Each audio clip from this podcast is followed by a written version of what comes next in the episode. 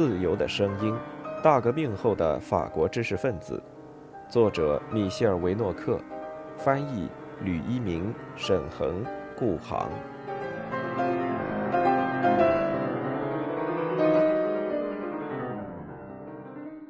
第十五章：创造了工人阶级的女子弗洛拉·特里斯坦。一八三八年，弗洛拉·特里斯坦的一个贱民的长途跋涉发表。一八四三年三月，法郎吉发表工人联盟的头几章。一八四四年十一月十四日，弗洛拉·特里斯坦去世。声名在外的欧仁苏被要求捐助弗洛拉·特里斯坦的著作《工人联盟》。该书的书商帕涅尔虽被视为平民出版商，却拒绝负担相关费用。这是一本扩展的小册子，作者在书中既描述了工人的不幸，又提出了前所未闻的解决方法：组织一个巨大的无产阶级政党，为成分分为好几部分的工人阶级提供一种形式，并允诺成为工人阶级解放的工具。欧仁苏没有犹豫，他已捐出一百法郎，跻身最慷慨的捐助者之列，仅次于一位捐了三百法郎的匿名者。第一次捐购获得的总金额高达一千五百三十八法郎。弗洛拉特里斯坦远非无名之辈，他在五年前已经通过两个事件让自己进入公共舞台，其一是在文学领域。一八三八年初，发表一个贱民的长途跋涉。其二是在社会新闻栏目之中，他于几个月后在一起谋杀未遂案中，成为丈夫安德烈夏扎尔企图谋害的对象。同年年底，他发表了小说《梅菲斯》，并在一八四零年发表了一篇关于英国的引人注目的通讯报道《漫步英国》。这一报道提高了他的声望。但也减弱了他发表作品的可能性，他的作品已变得具有危险性。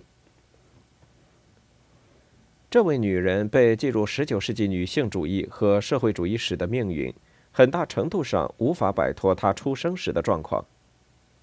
她的母亲是法国人，名叫泰雷兹·莱内，在西班牙毕尔巴鄂遇到她的西班牙父亲唐·玛利亚诺·特里斯坦·德莫斯科索上校。当时，他的母亲正在那里躲避法国大革命的风潮。他们的结合得到一位在大革命时期拒绝宣誓的教士的祝福，此人也是流亡者。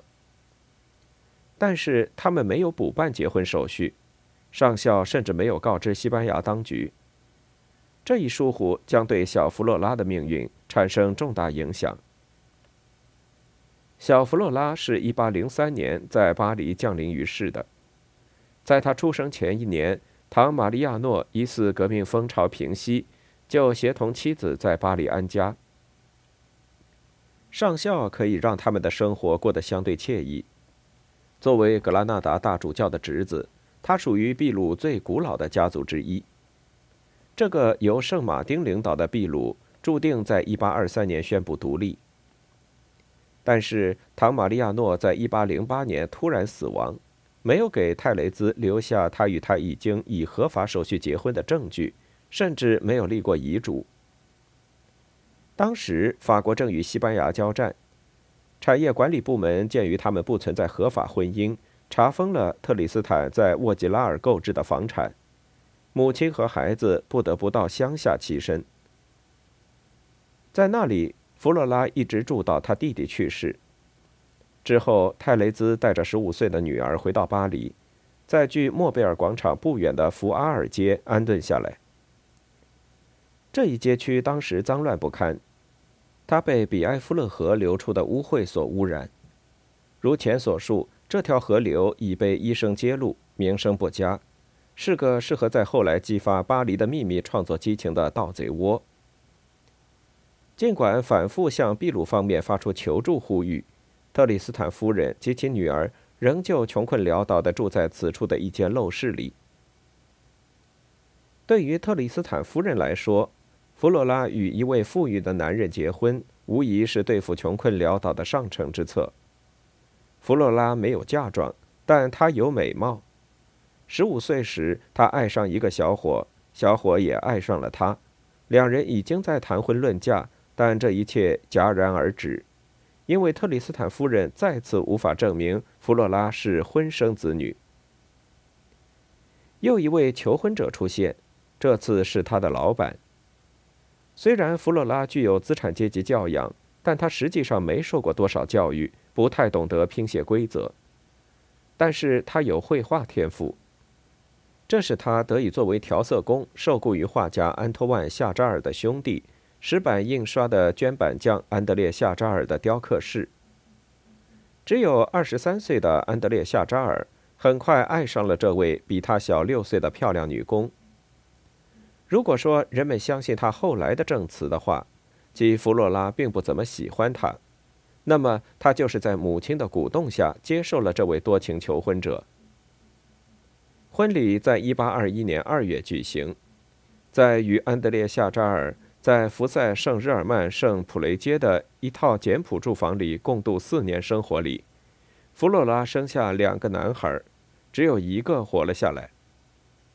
但是时隔不久，雕刻匠与上校的女儿显然已不太情投意合。女人性子急，容易冲动，脾气暴躁，罗曼蒂克，倾向于瞧不起小资产阶级缺乏教育，而且还缺乏财产的伴侣。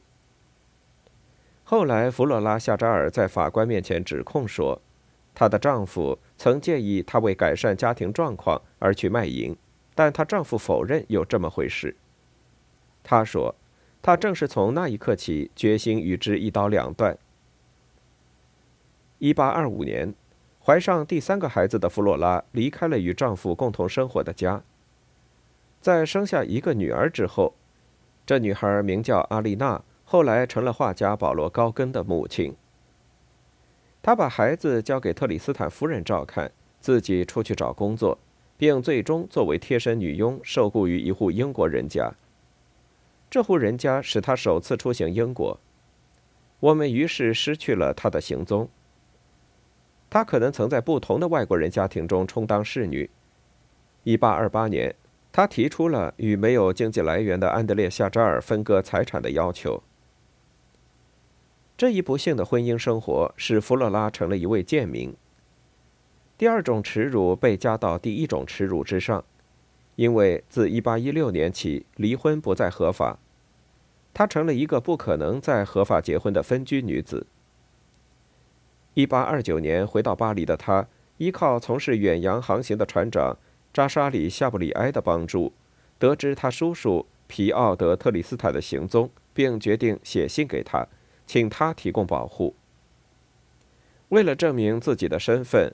他在信中附上了洗礼证书的摘抄，并提到对有“解放者”之称的西蒙·波利瓦尔的回忆，后者是他父亲的老熟人。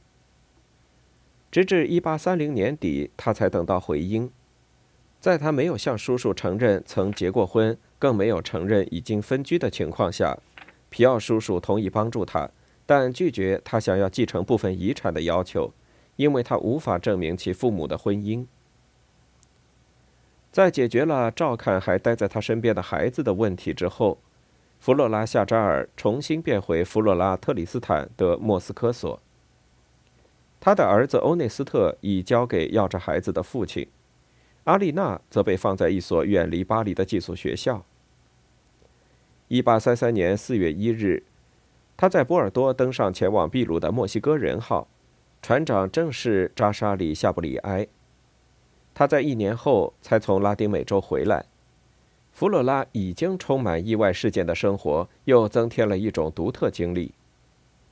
在没完没了的航行结束之后，他在阿雷基帕受到父亲家人先庄重后热情的接待。他当时在那里发现了一个被不断发生的政变搅乱的后殖民统治社会，发现有人热衷于冷酷无情的社会不平等。得到全家人关爱的他，张开眼睛去审视这个国家的弊病：奴隶制、教会的害处、人民的愚钝、对妇女的束缚。凡此种种，皆成了一个贱民的长途跋涉的素材。然而，在所期待的遗产上一无所获的他，却从皮奥叔叔那里得到一笔抚恤金的允诺。在回国时，这一场最初的旅行为他增色不少。这次旅行使他得以扩大对世界的观察，并把焦点从他个人的困难转到了人类的苦难。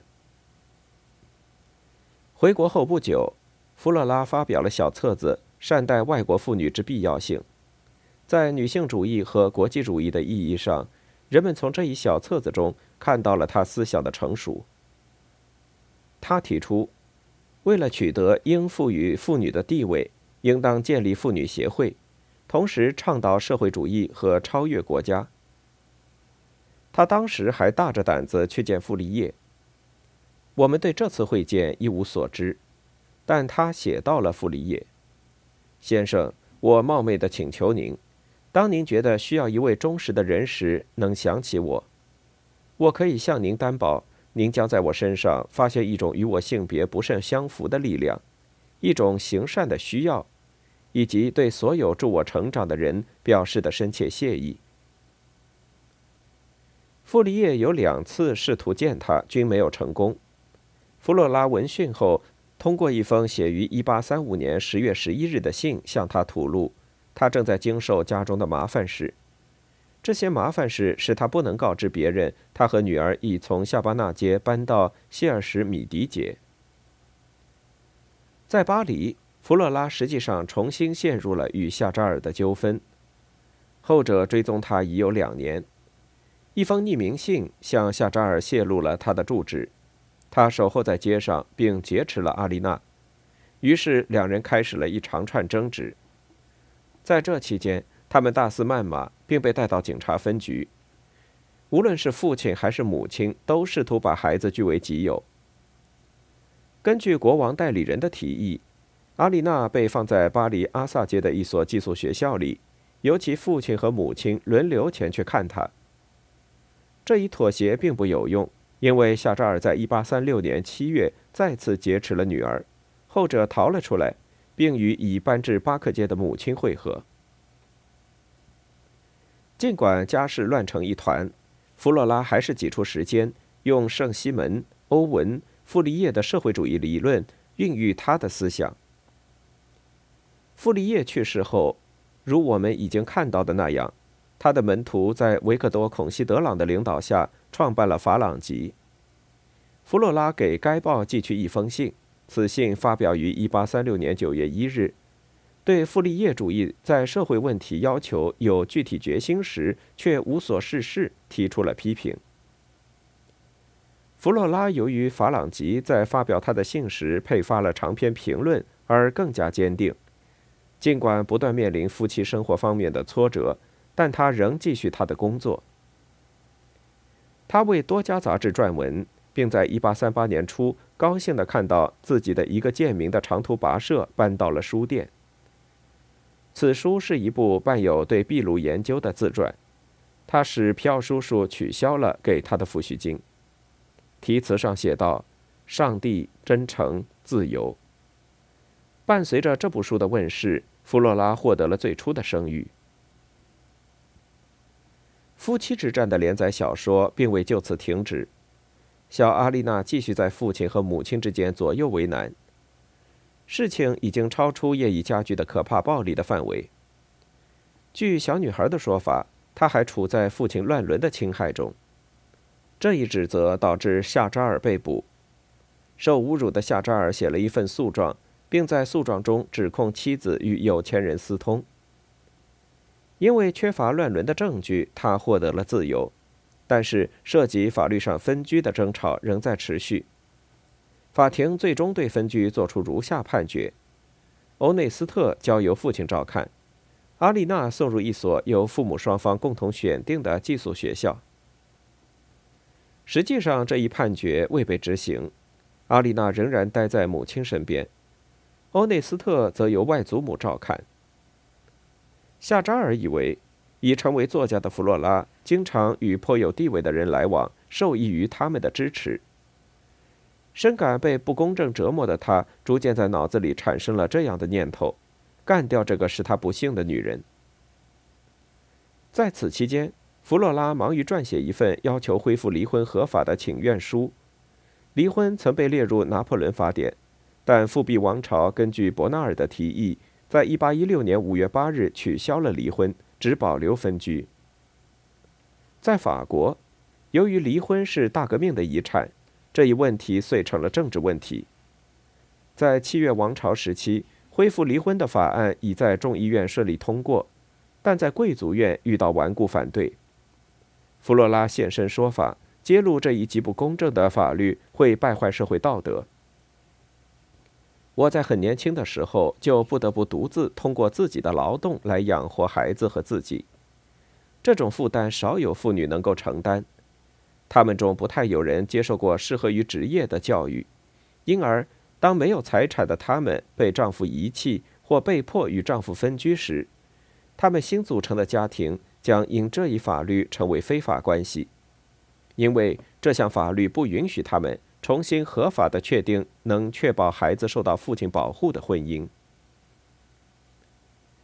一八三八年六月，夏扎尔买了两把手枪、一些子弹和火药。特里斯坦夫人从朋友那里获悉女婿的阴险计划，即把欧内斯特送回他父亲那里。但这一善意的行为并没有使这名已经发狂并决心不惜一切代价采取行动的男子放下武器。弗洛拉惊恐不安。九月十日，夏扎尔离开在蒙马特尔的住所，带着手枪来到巴克街，伺机出击。他一看到妻子，就迎上前去开枪。受伤的弗洛拉倒下了。见他还有第二把手枪，他重新站起来，冲进一家小店铺。而丈夫则先是被邻居们制服，继而被警方逮捕。弗洛拉·特里斯坦左胸下方中了一发子弹，吐了血，要十来天才能脱离危险，但是医生无法取出弹丸。这条社会新闻引起公众对这位奇女子的关注，各种报纸重新谈论一个贱民的长途跋涉。该书第二版已在销售。鉴于夏扎尔有可能被处以死刑，弗洛拉·特里斯坦当时向众议院发出旨在废除死刑的请愿。以试图谋杀而被传唤的夏扎尔，在1839年1月31日和2月1日出庭。一群被这起非同寻常的事件吸引的人在场观看。夏扎尔全神贯注地读了辩护理由。尽管有那样的举动，他还是让人产生同情。如此之多显见的仇恨，必然显露出过多的痛苦和耻辱。与此同时，他以平静给人留下深刻印象。为他辩护的是年轻律师儒勒·法夫尔，此人是未来第三共和国的缔造者之一。当时，他力图让弗洛拉处于不利境地。他利用一个贱民的长途跋涉一书，说这种长途跋涉伤害了他的当事人。而且其中的一些片段透露出弗洛拉在与人私通。弗洛拉先是克制自己，继而奋起反对这位律师，庭长不得不干预。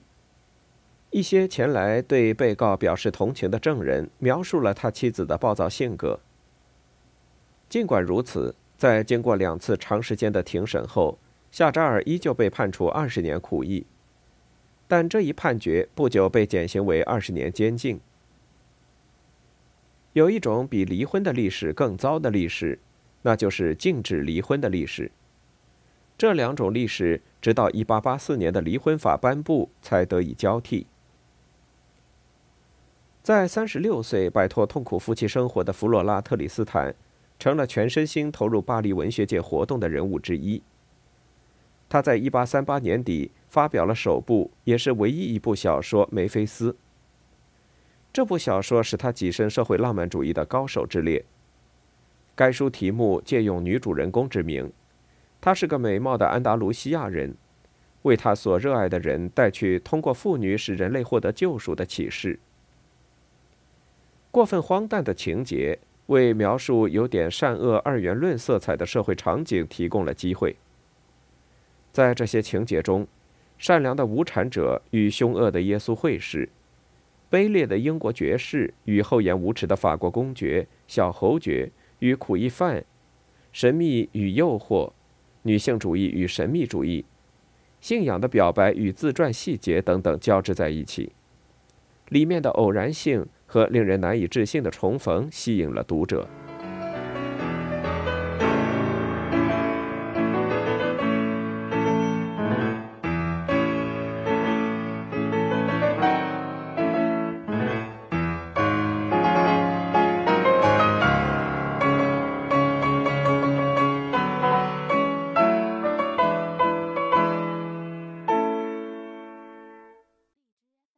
听完整版有声书，请关注我的微信公众号“我也读书 FM”，获得收听与更新信息。